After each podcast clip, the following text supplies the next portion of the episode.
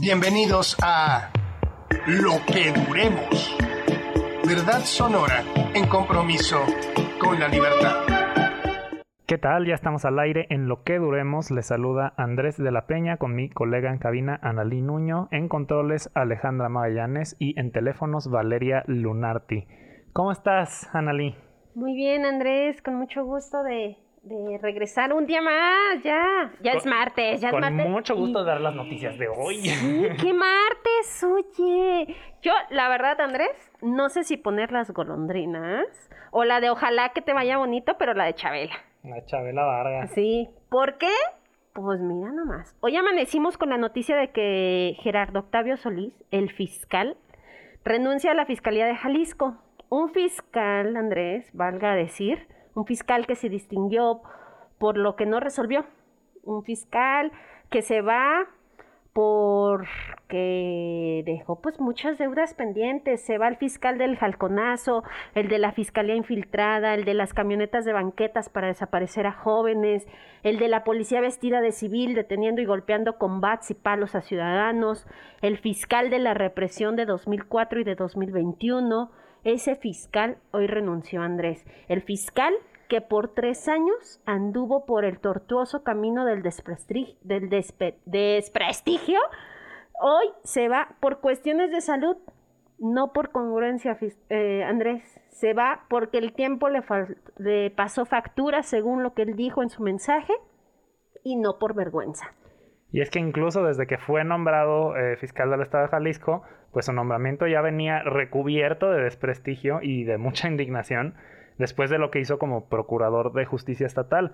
Este, porque aún tiene, aún tendría que responder por su periodo de procurador de entre 2001 y 2005, donde recibió 31 observaciones y recomendaciones y papelitos y papelotes de la Comisión Estatal de Derechos Humanos de Jalisco. Eh, por ejemplo, dado que en la marcha del 2004, eh, la de los mal llamados globalifóbicos, eh, pues se acreditaron 19 casos de tortura a su dependencia. También podemos sumarle otras represiones menos publicitadas, como las de los movimientos vecinales en, en Arboleda Sur, eh, donde de primera mano me tocó recibir el testimonio de un compañero que sufrió tortura a manos de la Fiscalía de Solís. Este, y lo, y lo vimos, y, o sea, se- los podrán decir lo que quieran, pero los moretes no se quitan con discursos. Exacto. El fiscal en su mensaje, pues él, él señalaba que a lo largo de 30 años se dedicó con pasión e intensidad a defender la seguridad de los jaliscienses. Pero, pues vaya pasión, ¿no, Andrés? Porque vamos a hacer un listado de los qué pendientes deja sin esclarecer aquí en Jalisco. La balacera y secuestro de Andares el magnicidio de Aristóteles Sandoval, en el que tuvieron incluso que pedir indicios a la gente porque la fiscalía no sabía ni por dónde empezar a investigar. Ese es el que ya está resuelto, ¿no? Nada Ese más que- falta más. resolverlo. Exacto, está resuelto, nada más falta resolverlo y saber por qué, ¿verdad?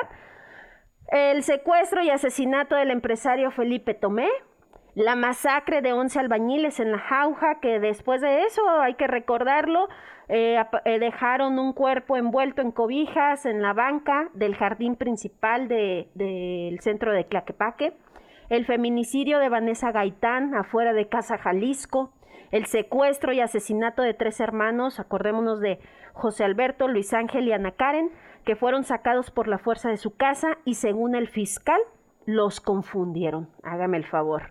La crisis de personas desaparecidas aumentó durante pues estos tres años que estuvo el fiscal enfrente y la crisis forense también se agudizó. Los feminicidios van en aumento. La semana pasada hablábamos con Guadalupe Ramos Ponce que nos comentaba que tan solo hasta la semana pasada, en lo que va del año, ya se registraban 18 feminicidios. También el asesinato de Giovanni López y lo que derivó este asesinato en manos de policías, que son las detenciones forzadas de jóvenes el 4, 5 y 6 de junio. Y que no se nos olvide, Andrés, que bajo el mando del el fiscal Gerardo Octavio Solís, pues agentes ministeriales hicieron detenciones arbitrarias y desapariciones forzadas para evitar una protesta, usaron vehículos con rótulos falsos para trasladar a los detenidos a las afueras de la zona metropolitana de Guadalajara, robaron equipos de telefonía y su información a todos los detenidos, después fueron a intimidarles a sus casas y de sus familias, y para lavarse las manos en este gran lavadero que es Jalisco, Andrés, el mismo gobernador Enrique Alfaro dijo que la fiscalía estaba infiltrada. ¿Qué pasó? Nada. Todo fue obra de los famosos sótanos del poder, Andrés. Así es, como dice la canción de Chabela, dejó muchas luces encendidas y no sabemos cómo apagarlas. Evidentemente, cualquiera que sea el perfil que venga a reemplazar al muy gastado fiscal, pues la primerísima primera pregunta que se le va a hacer eh, a cualquier perfil va a ser, ¿está o no está infiltrada la fiscalía o era todo una mentira? Y si dice que, que sí está infiltrada o que no era toda una mentira, que probablemente lo va a hacer para no empezar su mandato boxeando con Alfaro, eh, pues la pregunta obligada va a ser, bueno, ¿y entonces qué va a hacer al respecto? Em, y un poco solo para explicarle a usted, la o el radio escucha, eh, qué es lo que va a pasar en los siguientes días el gobernador, eh, de acuerdo con el, con el artículo 53 de la Constitución de Jalisco, eh, designa a un fiscal, por lo general, no, no, viene a fuerzas que sea una terna, pero por lo general se designa una terna, que va a ratificar el Congreso del Estado por mayoría de dos terceras partes. Em, y dentro de los requerimientos que debe tener esta persona, pues aparte de cumplir con todos los exámenes de control de confianza, eh, tiene que cumplir con lo mismo que deben cumplir los magistrados del Supremo Tribunal de Justicia, de acuerdo con el artículo 59 constitucional. Y eso incluye, pues, varias cosas. Ser mexicano, tener cuando menos 35 años, eh, tener, tener, estar licenciado en Derecho, eh, pero una muy importante que es gozar de buena reputación y no haber sido condenado por un delito que amerite pena corporal de más de un año de prisión. Eh, gozar de buena reputación. No sé si quieres pues, ahondar en eso. Pues sí, sí pensábamos que con la salida de Gerardo Octavio Solís de la Fiscalía vamos a estar mejor. Señores y señoras, agárrense para... Porque vean nomás Vean nomás las joyitas que ya están propuestas para sucederlo en el cargo. Más tardó el fiscal en subir su mensaje a redes sociales que en que el gobernador presentara la terna que va a ser propuesta al Congreso del Estado y que de ahí va a salir quién va a quedar al frente de la fiscalía en los próximos pues por lo menos a partir de mañana, ya veremos cuánto dura. Pero ven nomás estas joyitas. La propuesta que hace el gobernador es José Alberto Mora Trujillo, actual fiscal regional. Jorge Baltasar Pardo Ramírez, director general en delitos contra las mujeres en razón de género y trata de personas. Y Luis Joaquín Méndez Ruiz, fiscal ejecutivo, que desde hoy después de la renuncia del fiscal, él queda como encargado de despacho justamente por el por el cargo que ostenta. Pero ¿por qué decimos que pues también son joyitas? Mira Andrés, tras darse a conocer la terna, el periodista José Carlos Toral presentó una nota en la que los tres hombres han sido señalados por la Comisión Estatal de Derechos Humanos por encubrir policías asesinos, torturadores y violadores. Así, además, son responsables de incumplimientos en investigaciones de feminicidio. Así las cosas, Andrés. José Alberto Mora, el actual fiscal regional, fue señalado en la recomendación 50-2012 cuando era agente del Ministerio Público por ocultar información y dilatar llamar a comparecer a policías estatales que asesinaron, torturaron y agredieron sexualmente a una serie de víctimas en Zapopan. También fue señalado en 2021 en otra recomendación, ya como director de la Unidad Especializada de Investigación de Feminicidios, porque no supervisó que su personal a cargo indagara un probable feminicidio y obstaculizó la investigación contra los elementos que dependían de él.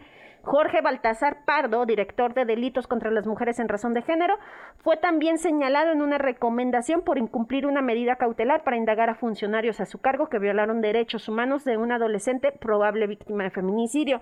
Y Luis Joaquín Méndez Ruiz, el fiscal ejecutivo, que ahora está como encargado del despacho de fiscalía, está señalado por el diagnóstico e informe especial sobre la supervisión del respeto a los derechos humanos de la niñez en las instituciones responsables de su cuidado y custodia en Jalisco 2018 porque se le pidió que se le garantice protección a menores de edad de forma integral y oportuna, se procure justicia de seguimiento de los casos y se vincule con la Procuraduría de, de Protección de Niñas, Niños y Adolescentes. Esas joyitas son quienes van a suceder, uno de ellos va a suceder en el cargo al fiscal Andrés. Y nótese que será uno de ellos porque y uno de ellos porque en esta terna no hay una sola mujer. Exacto, ¿no? Para seguir con el club de Toby. Para seguir con el club de Toby. Andrés, la cosa no pinta bien para Jalisco después de la renuncia tan pedida por decenas y decenas de ciudadanos que todos los días hemos sufrido la violencia y me sumo porque yo también y ahí tengo varias denuncias en fiscalía, pero pues así la cosa. O sea, ellos eh, durante estos tres años nos presentaron cifras alegres, nos dieron frases célebres como estas de que hay delitos que ya están eh, eh, resueltos, nada más falta detener y saber los móviles, pero pues la verdad es que no pinta nada bien el panorama con esta terna que nos presenta Enrique Alfaro. Y también nada más para cerrar, porque ya casi nos vamos a corte, pues a mí me preocupa incluso el mensaje del fiscal que hoy subió a redes para despedirse y para hacer, hacer pública su renuncia, porque pues agradece a los servidores públicos que, que lo acompañaron en su esfuerzo pero también dedica un mensaje a quienes no. textualmente cito, a los que me dieron la espalda, les digo que no hay resentimiento. Con el paso del tiempo, de seguro sabrán recapacitar y encontrarán el camino. Qué cosa, Andrés, qué cosa tan fuerte. Pero bueno, para hablar de estos temas, para seguir con el tema y hablar de uno de los principales hechos de represión de este gobierno, regresamos con una entrevista después del corte. Esto es Lo que duremos. ¿Qué tal? Estamos de vuelta y ahora tenemos una entrevista con Inés, quien es sobreviviente de los hechos de represión y desaparición forzada orquestados desde la Fiscalía el 4, 5 y 6 de junio. ¿Cómo estás, Inés? ¿Nos escuchas? Hola, sí, buenas tardes. ¿Qué tal? Eh, qué bueno, qué bueno volver a hablar contigo. Este, sobre todo, bueno, creo que, creo que ha sido una voz importante en, denunciar lo que ocurrió en esa ocasión y pues darte, darte un poco como libertad de que nos digas lo que nos quieras decir. ¿Cómo, ¿Cómo ves esto de que ya se va el fiscal? ¿Cómo lo sientes? ¿Cómo lo percibes? Eh, ¿Te da alivio? ¿Te preocupa quién, le, quién siga? No sé, ¿qué opinas, Inés? Ok, pues sí, eh, realmente creo que recibimos la noticia con sorpresa y pues la realidad es que, digo, a pesar de todo lo, lo señalado que estuvo durante su gestión y, y todas las cuestiones como relativas a la desaparición de personas que son muy graves y que además atañen eh, pues a diferentes niveles de gobierno, pero pues eh, sí, sí creo que no esperábamos como algo así, ¿no? Por lo menos yo no, eh, porque se había respaldado bastante al fiscal durante todo el tiempo, por ejemplo, eh, justamente después del 5 de, bueno, 4, 5 y 6 de junio que ocurrieron eh, graves violaciones a derechos humanos y todas las anomalías que ocurrieron, eh, una de las cuestiones que nosotros más, más pudimos constatar fue que al fiscal se le respaldó en todo momento, ¿no? Tanto por parte del gobernador Alfaro como por parte de, del gobierno de Jalisco en general. Entonces, pues eh, mucha gente en ese momento se unió a la petición de pidiendo la renuncia del fiscal y eh, pues eso no, no ocurrió ni la renuncia ni el despido, que en un momento dado también era lo que a lo mejor eh, era lo que correspondía dada la, dada la magnitud de los eventos que ocurrieron los tres días. Y pues realmente creo que el hecho de que él ya no forme parte de, de la fiscalía, pues no necesariamente es eh, un alivio porque no sabemos quién, quién va a quedar en su lugar y eh, pues realmente lo que habríamos, lo que habría que pues que buscar es realmente una fiscalía autónoma porque aunque se dice mucho de la de la autonomía de la fiscalía en los hechos la realidad es otra no Inés, buenas tardes. Te saluda Analí Nuño. Muchas gracias por, por recibirnos esta llamada y darle a la darnos la oportunidad de una vez más platicar contigo. Eh, el fiscal se va, pero pues los hechos quedaron impunes, los hechos en los que tú fuiste víctima y sobreviviente. ¿Qué te hace pensar esto? ¿Crees que el nuevo fiscal que llegue pueda retomar estos hechos y, y que en algún momento ustedes vayan a tener verdad y justicia? Pues esto sí es algo preocupante porque como bien dices, eh, los hechos quedaron impunes y además algo que no sé eh, si ustedes están al tanto, pero cuando se derivó el caso a la Fiscalía General de la República, eh, dado pues todos los hechos y cuando se, se atrajo el caso por parte de la, de la Fiscalía General, eh, nosotros estuvimos en contacto con el Ministerio Público que llevaba la carpeta y durante varios meses estuvo investigando esto. Eh, de hecho, nosotros pudimos corroborar en la carpeta de investigación que había más de 250 personas involucradas de personal de la Fiscalía Estatal, eh, que en ese momento estaban ya sea ahí directamente en el edificio o eh, eh, pues que estaban en turno, ¿no? Ya sean las patrullas o lo que sea. Entonces, eh, pues después de varios meses de esta investigación en curso, a nosotros se nos notificó apenas hace unos meses, a finales del año pasado, que la carpeta regresaría a Jalisco, es decir, la Fiscalía General declinaba competencia y mandaba de nuevo la investigación a Jalisco simplemente con una cláusula en la que eh, nosotros podemos pedir que nos asesoren para que la investigación continúe, o sea, pedir asesoría externa, por así decirlo, de la Fiscalía General, pero el caso ya está nuevamente en Jalisco. Entonces, pues algo que en algún momento se dio como una luz en el camino para poder investigar esto de manera más acorde y llegar hasta el fondo y obtener verdad, justicia y reparación integral del daño, eh, al saber que otra vez está en Jalisco, pues no nos, no, nos, no nos daba ninguna garantía de que esto iba a ocurrir así, porque era justamente la fiscalía investigándose a sí misma. Entonces, sabiendo que más de 250 personas de su personal estuvieron involucradas,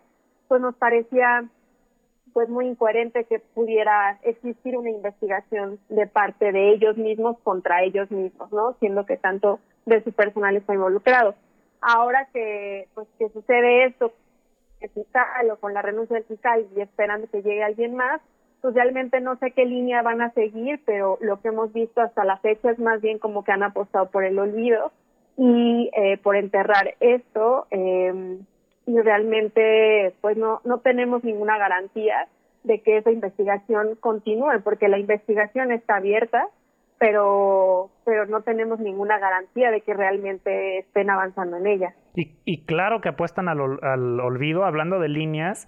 Eh, el 4 de junio de 2021, el gobernador Enrique Alfaro subió un discurso a sus redes eh, que el periodista Alejandro Cabanillas amablemente resumió, donde decía la siguiente frase. Los responsables de los hechos ocurridos al exterior de la fiscalía eh, están también, bueno, al exterior de la Fiscalía como consecuencia del proceso llevado por la Fiscalía Anticorrupción están también detenidos. En realidad no, solo hubo uno que fue a la cárcel y luego eh, logró que, que, redujeran su sentencia a que solo tuviera que tomar capacitaciones en derechos humanos y que tuviera que hacer una serie de procesos administrativos nada que ver con lo penal. Es decir, fue un carpetazo y se apostó completamente por el olvido eh, de esta violación de derechos humanos. En ese sentido, y viendo un poco a futuro, creo que, creo que todos podemos decir qué bueno que ya se va el fiscal, pero yo te pregunto a ti, Inés, ¿qué van a estar, qué vas, qué vas a estar haciendo tú? ¿Qué van a estar haciendo? ¿Qué les gustaría este, hacer en cuanto a la vigilancia del proceso del siguiente nombramiento? ¿Qué crees que, que sería como lo que tenemos que vigilar? Y, no sé, un poco como comunicándole a los radioescuchas. ¿Qué, ¿Qué sería lo ideal de parte de la sociedad frente al proceso de nombramiento de un nuevo o nueva fiscal?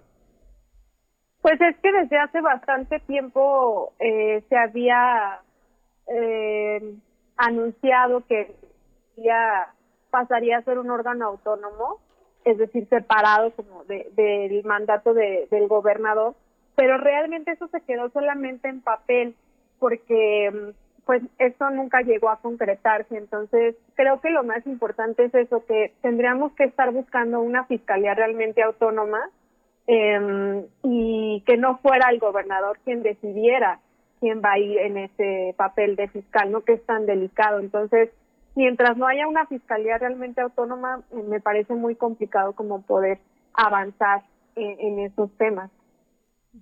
Inés, eh, para nuestros radioescuchas que no recuerdan o que no tienen el contexto general de lo que pasó el 4, 5 y 6 de junio, ¿cómo, cómo les platicarías justamente lo que pasó y lo que viviste y por qué el día de hoy están en medio de un proceso, por qué el día de hoy pues señalas justamente que, que no hubo verdad, no hubo justicia, no la hay, que los hechos quedan impunes y que la fiscalía pues era evidente que no se iba a investigar a sí misma.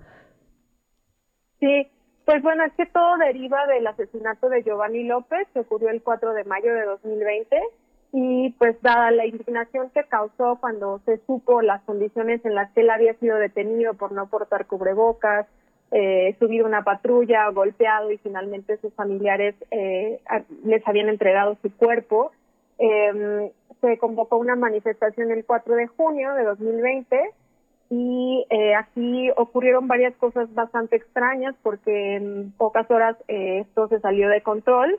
Eh, en el centro hubo una serie de operativos que terminaron en la detención de 26 personas y, eh, dado que estas personas habían sido detenidas en circunstancias anómalas, no en fragancia, habían sido torturadas y estaban en la, en la fiscalía justamente, se convocó que la, la manifestación del 5 de junio, que de hecho ya estaba planeada desde antes, pero por los hechos que ocurrieron el 4, se movió de sede a, la, a las afueras de la fiscalía, en la calle 14, para averiguar qué estaba pasando con los chicos y las chicas detenidas.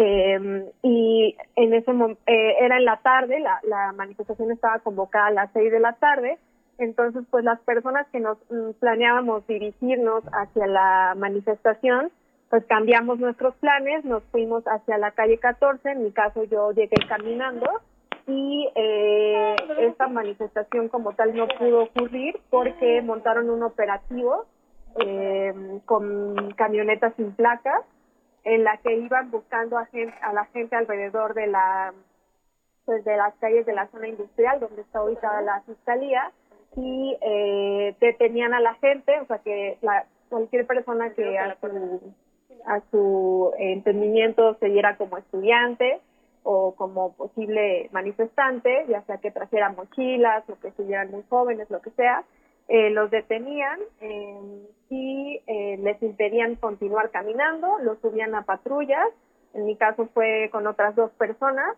estábamos como a cuadra y media de la fiscalía cuando ocurrió esto, eh, nos intercepta una, una camioneta pico blanca, eh, se bajan de ahí dos sujetos eh, muy agresivos que de entrada nos, nos empezaron a gritar que a dónde íbamos. Nosotros traíamos cartulinas en las manos, enrolladas, entonces como que esa fue la clave para ellos. Nos arrebatan las cartulinas, nos empiezan a gritar, eh, traían como macanas, palos, no sé, y eh, empezaron como que de inmediato a, a, a, a pegarnos con eso y eh, nos decían que nos arrodilláramos, entonces sin identificarse, sin ningún tipo como de protocolo, digamos, eh, pues coherente de, un, si es que fuera una detención, pero realmente lo que estábamos era caminando, o sea, no habíamos ni siquiera llegado a la manifestación, y pues nos suben a la camioneta y ahí nos llevan a, al interior de la fiscalía donde nos damos cuenta que no somos los únicos, sino que ya había alrededor de 60 o 70 personas en iguales condiciones que no les habían permitido llegar hasta la, al punto de la manifestación y pues estaban la mayoría golpeadas, eh, muchas personas muy jóvenes llorando que habían sido arrastradas, que las habían tirado al piso, eh, y pues esto duró varias horas porque a nosotros algo que tenemos que siempre hacer mucho hincapié es que no, no es que estuviéramos detenidos porque nunca se hizo un registro de nuestra estancia ahí, o sea, no, no, no fue que llegáramos y nos registraron, simplemente nos metieron a todos a las llamadas jaulas que están en el patio de la fiscalía. Y allí dentro, eh, en mi caso yo duré muy poco, como unos 40 minutos tal vez, hubo gente que pasó ahí toda la tarde, pero eh, estando ahí dentro, incluso ellos mismos, los policías nos decían, es que ustedes no están detenidos, ustedes no están detenidos. Esa es una frase que nos, nos dijeron constantemente, entonces pues eso califica como una desaparición forzada, eh, cumple todos los requisitos de una desaparición forzada. Y eh, después de un tiempo y dado el revuelo que empezó a causarse en redes sociales, porque además eh, varias de las eh, personas que estaban ahí alcanzaron a mandar mensaje o avisar de lo que estaba ocurriendo, y por esa razón pues mucha gente se movilizó y empezó a llegar también ahí afuera de la fiscalía y pues en, en, horas fueron soltando a todo el mundo, pero no era como que te sacaban y ya, sino que se llevaban a diferentes puntos alejados eh, de colonias conocidas por su alta peligrosidad en Guadalajara, ¿no? Entonces, pues ahí nos iban dejando por separado, ¿no? Inés, te agradecemos muchísimo que nos regalaras eh, tu entrevista, tu opinión y tu tiempo. Vamos a tener que irnos corriendo a corte, pero te lo agradecemos muchísimo. No, no, no, pues muchísimas gracias por este relato y pues para que no se nos olviden estos hechos y ojalá haya verdad y justicia y reparación del daño. Gracias, Inés. Gracias. Esto fue Lo que Duremos